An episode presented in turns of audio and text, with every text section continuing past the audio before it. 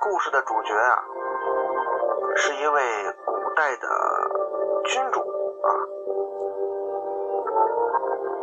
这个人呢，就是战国时期赵国的著名君主赵武灵王。赵武灵王这个人呢，嬴姓赵氏，名雍。哎，可能大家伙不知道啊，其实这个赵国呀，跟秦国，他们这个两个王族啊，都是嬴姓，也就秦始皇嬴政那个嬴姓，都是嬴姓赵氏。也就是说，说起来呀，这个秦赵祖上还是一家子呢。这个赵武灵王名姓赵氏，名雍，呃，咱们可以称之为赵雍吧，毕竟他是赵国君主嘛。不过在故事中啊，可能提到他名字的时候蛮少，因为这个人呢，他是有好几个比较有意思的称呼。赵武灵王，他的这个武灵王啊，是他的谥号“武灵”二字。实事求是的说呀。这是一个挺值得令人玩味的谥号。这个“武”字吧，东汉蔡邕在独断中啊，曾经对谥号中的用字啊做过解释。所谓“武”者，克定祸乱曰武，而“灵”呢，乱而不损曰灵。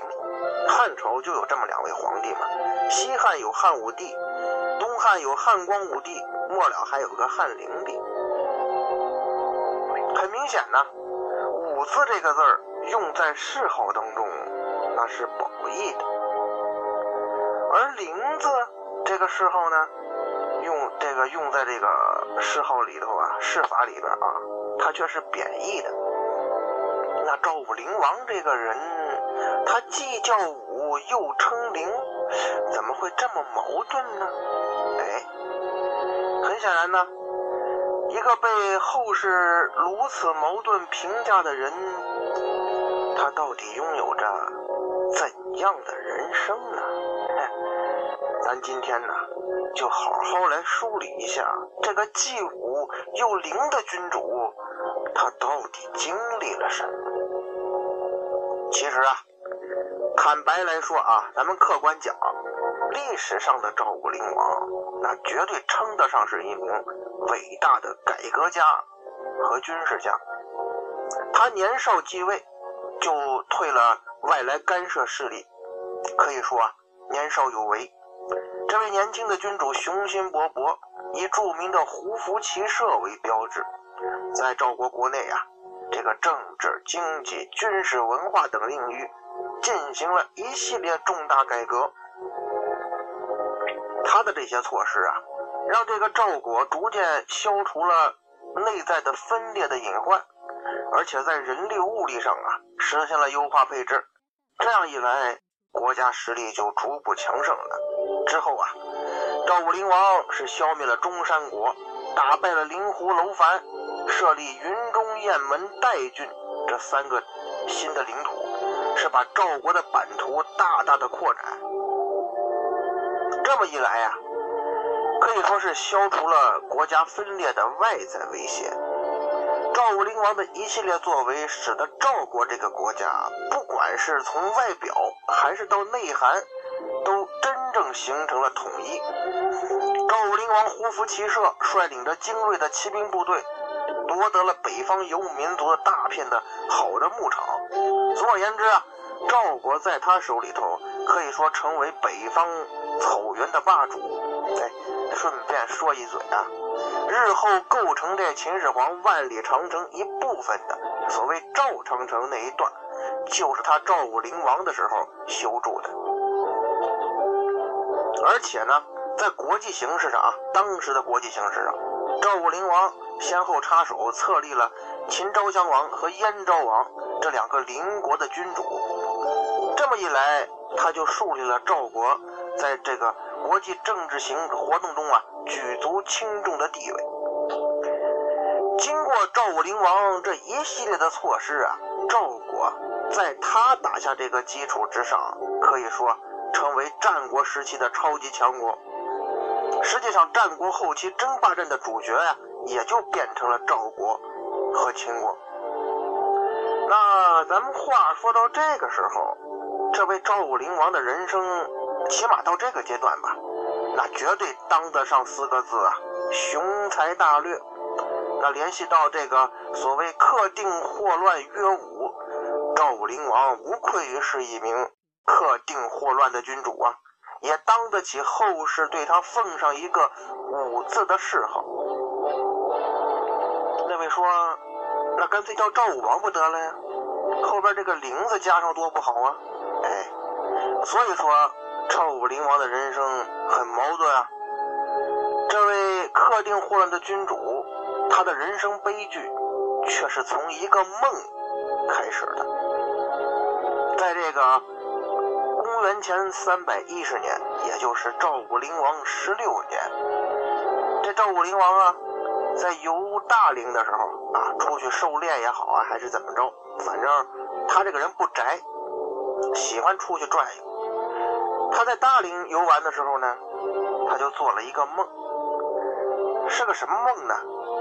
他就梦见呢，有一个少女在给他鼓琴儿歌，也就是一边演奏一边唱歌，什么爱要坦荡荡啊，反正人家唱的不是这个，什么美人盈盈兮若调之容，命乎命乎曾无我盈。看见这小姑娘唱歌唱这么好，表演这么出色。赵武灵王那是心头一亮啊，激动的他就想立即转身跟那小姑娘说：“I want you 啊，你就是我一直在找的那个赵国好声音。”哎，姑娘告诉我你的梦想是什么？可赵武灵王你别激动啊，你这一激动吧，梦醒了，你梦醒喽，那姑娘自然你也就看不着了嘛。虽然。咱不知道这梦中的小姑娘她的梦想是什么，但是自此之后啊，这位梦中的少女却成了赵武灵王的念想。哎，所谓梦中情人，也许就是这样吧。随后呢，举行酒宴的时候啊，赵武灵王可能实在是念念不忘，就把做梦这事儿啊跟大臣吴广说了。这个吴广啊。跟后来那个秦末农民起义、大泽乡起义两位陈胜吴广嘛，其中之一的吴广重名，但是不是一个人啊？赵武灵王跟吴广讲了这个梦，甚至啊还具体的描述了这个少女的长相。由此可见，这位大哥这梦做的也够真切的，也说明啊他是真的是迷上梦中这位少女了啊，念想。忘不下了，这个说者无意，听者有心的。如果说没有没有这个听者有心这回事可能过段日子赵武灵王没准就把这梦给忘下了。可大臣吴广不这么觉得呀。吴广心说：大王所做这梦，他描述那少女，这不就我们家闺女吗？他闺女啊叫孟瑶。这个孟瑶的意思啊。就是他家大闺女，跟孟姜女是一样。孟姜女的意思就是姓姜家的大闺女叫孟姜，她姑娘叫孟瑶。这位吴广啊是姚氏，他们家哎，先秦时期有姓有氏嘛，所以他大姑娘叫孟瑶，就是我们家大姑娘，大女儿。吴广一琢磨，老板既然这么想要这么种这种美人，我姑娘又长得这么像，干脆啊，就把自己姑娘给献出去了。赵武灵王一看，哎呀，这果然是我梦中情人的模样啊！于是呢，他非常宠爱这位孟瑶。赵国人呢，就把这位美女啊称为吴娃。这个可能是因为吧，我自己查了一下啊，这个春秋战国时代啊，曾经有那么一个连起来的词儿“越女吴娃”，就形容啊吴越一带产美女嘛，西施。不就那一块的吗？可能赵国人称这位孟瑶为吴娃的意思，就是说她漂亮啊，就跟吴地的美女一样啊。我个人猜测啊，这个不确定。反正啊，从这个时候开始，咱们可以称这位王后、这位美女啊为吴娃了。而吴娃呢，这位美女后来还成了赵武灵王的王后。再后来呀，还给赵武灵王生了一个儿子，这就是公子和。咱说这位美女啊，吴娃，这人他不见不但是这个容貌很漂亮，而且为人聪明乖巧。赵武灵王抱得美人，你猜他怎么着啊？哎，他接下来他就好几年都不出门了。咱们前面说赵武灵王这个人啊，他不宅，他是一个宅在家里很难受的人，他喜欢到外边去疯跑啊，打仗啊，领兵啊，他喜欢这一套。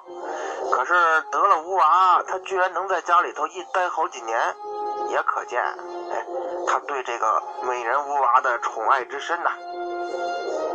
可是到了公元前三百零一年，也就是赵武灵王二十五年，这位王后吴娃呀，在陪伴了赵武灵王九年之后呢，去世了。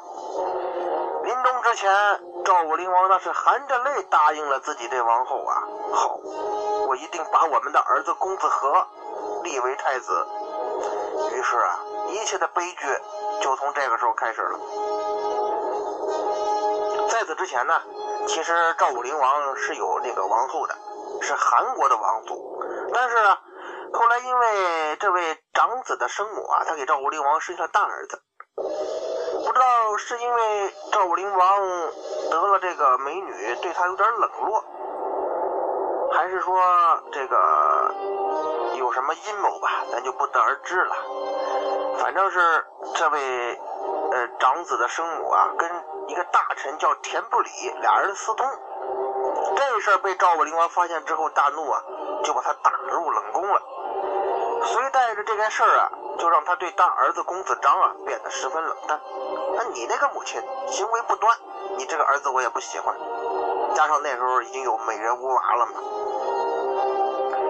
而吴娃临终之前这句话呢，赵武灵王是记下了。哎，他就干脆是一不做二不休，我就下定决心呐，咱不是要改革吗？都胡服骑射了，干脆呀，咱连这接班人制度他也改一下。我不仅要立小儿子当太子，而且我呀，直接领先一步。我不是还年纪轻轻，正当盛年吗？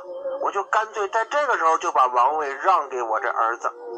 哎，这么一来啊，他不但是打破了嫡长子继承的传统，还开创了一个壮年退位的先河。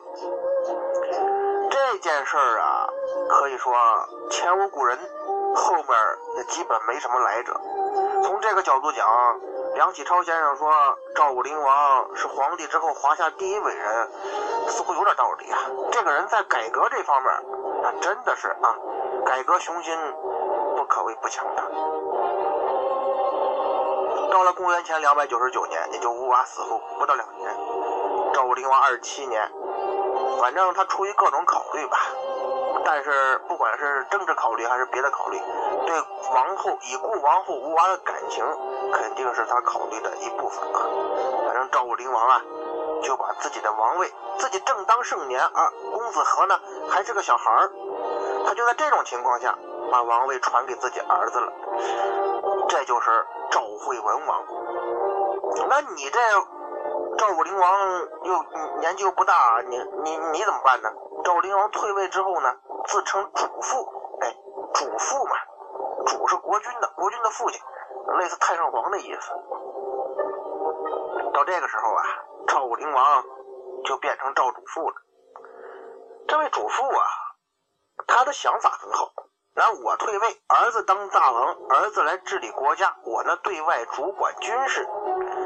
赵武灵王甚至啊，哎，应该叫他赵主父啊。这位主父甚至曾经有一个计划啊。这计划很大胆的，他不是胡服骑射吗？赵国有个强大骑兵部队，我就率领我的骑兵啊，绕到这个云中九原，哎，绕一个大圈南渡黄河，进入这个河黄河河南地，然后直接再往南，搞一个闪电战大迂回，什么目的呢？奇袭这个秦国的国都咸阳，然后灭掉秦国。因为秦国往东出有函谷关之力啊，六国合纵攻秦，好几次就是在函谷关这地方他打不进去，栽了跟头。赵武灵王赵主父哈就有这么一个大胆的计划，我呀绕个大圈我从黄河那边渡过去，然后偷袭咸阳。这其实就是类似于日后的闪电战那种感觉了吧？也可见啊，赵国在他胡服骑射之后啊，在很多战术啊，包括这个风俗方面，好像跟这个北方游民族也很像了。但是为了实现这个计划，赵武灵王啊，他不是说光做计划，做他亲自那个实地勘察，他自己乔装成赵国的使者进入了秦国，勘察地形啊。观察一下秦国的这个风俗啊、习俗啊、风土人情啊、人貌，包括当时秦国的国君秦昭襄王这个为人，这个人到底怎么样？我这个对手是个昏君还是个明君？整体的就想把这秦国呀，他给分析一下。秦昭襄王在大殿上就宴请赵国来的使团呢。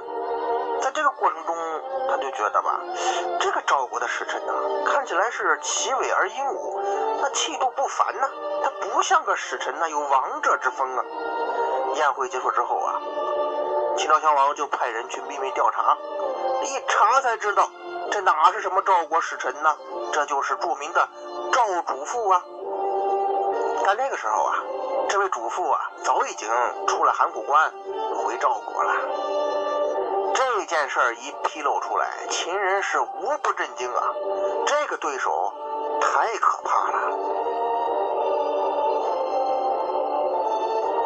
故事讲到这个时候啊，咱们看到的呢，哎，依然是一个明君加伟大父亲的样子。其实赵武灵王的美好设想，即使在今天看来啊，那也毫不脱离现实。儿子主内，我主外嘛。用特长，我擅长带兵，我继续对外用兵。说实话，如果这位赵主父他这些计划真的都实现的话，那么我们所知的历史就要彻底改写了。可是现实告诉我们呢，有时候设想吧，它真的只是设想。赵武灵王对继承人选择的方面的后遗症啊，在这个时候也慢慢的显露了。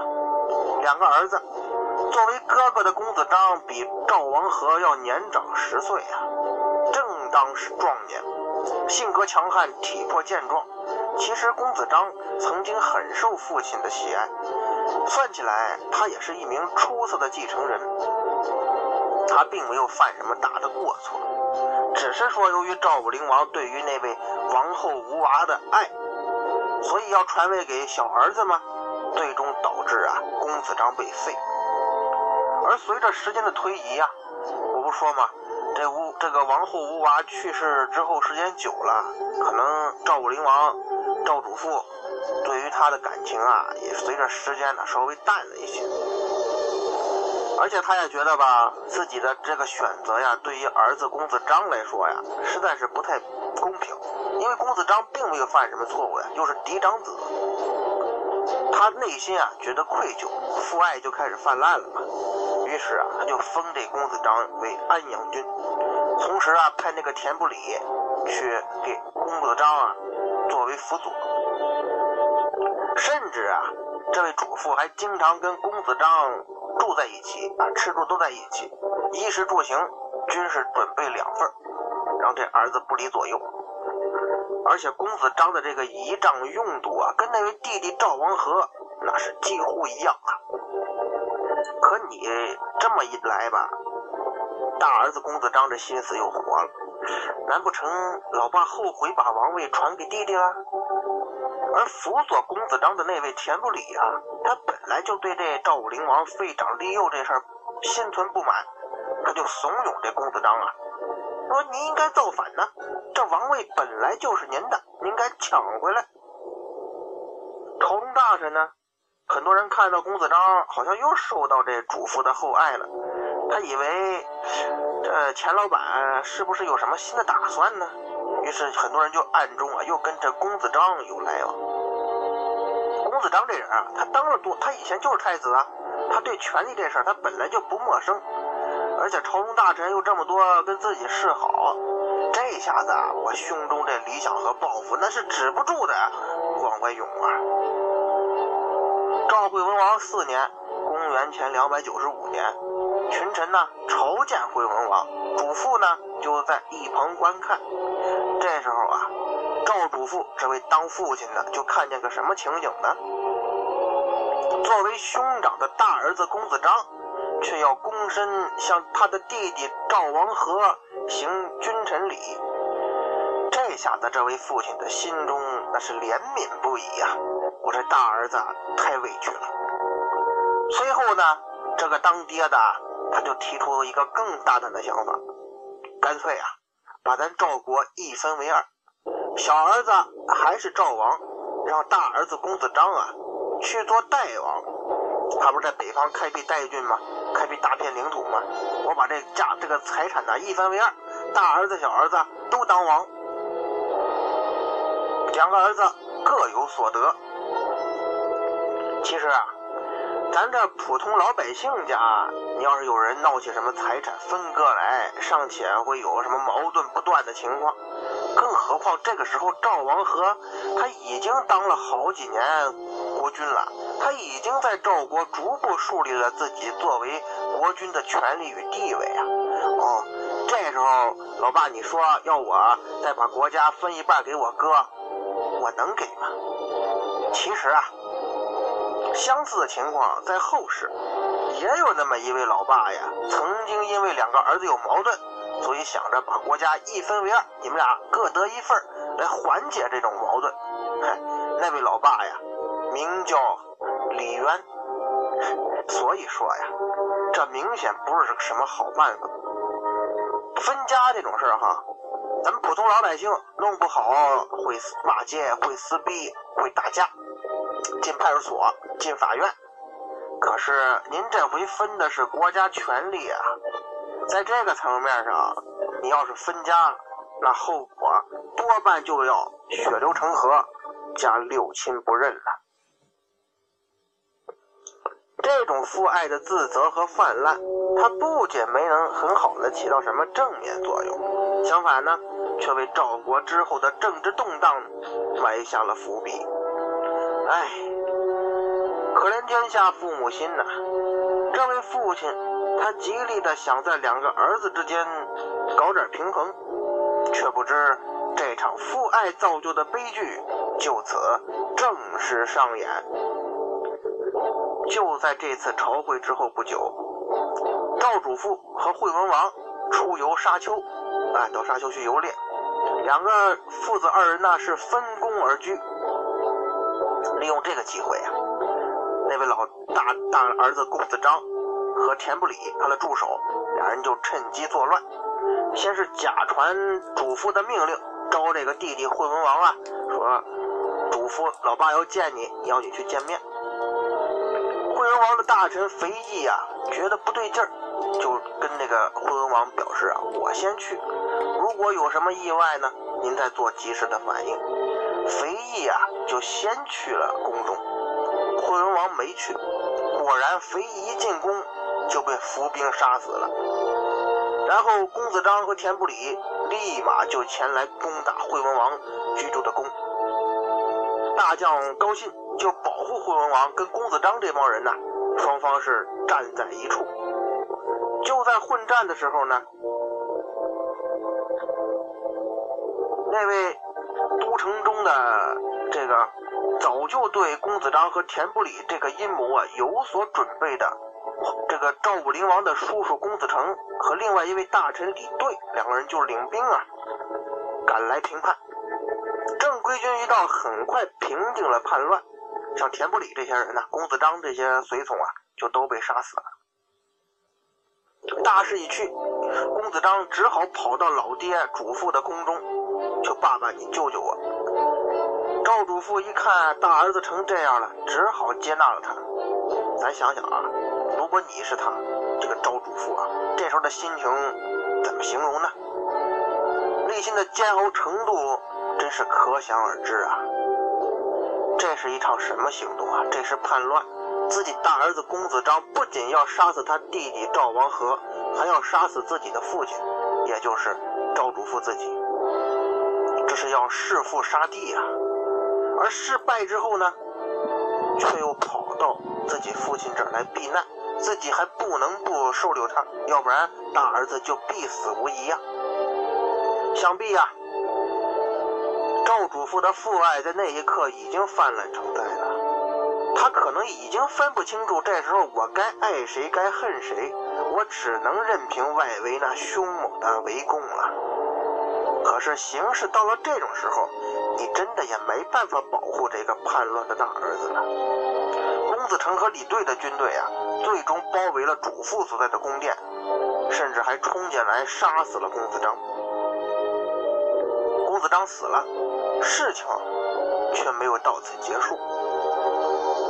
率兵围攻公子章的公子成和李队两个人就商量了：咱们为了抓这个公子章，去围攻主父所在的宫殿。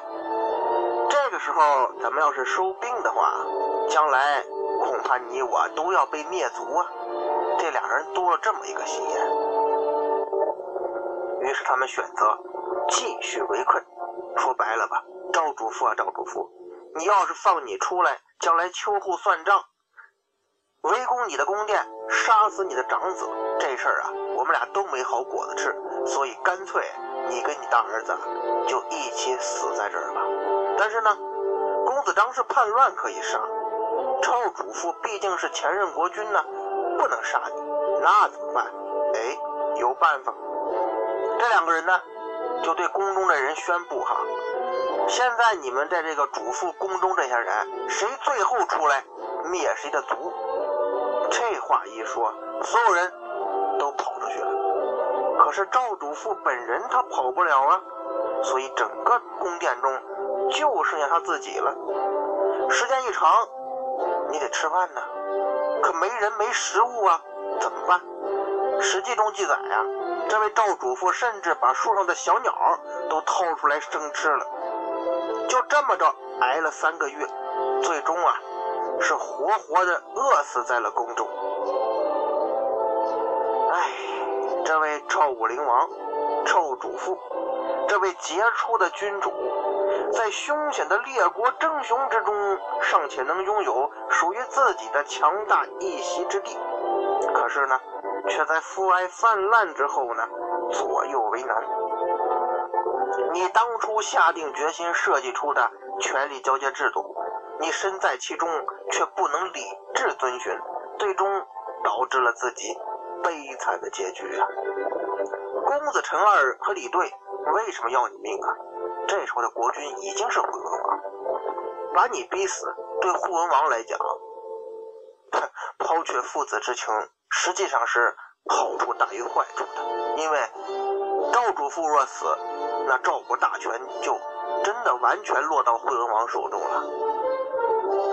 所以这个时候，就像我前面说的，只剩下血流成河和六亲不认了。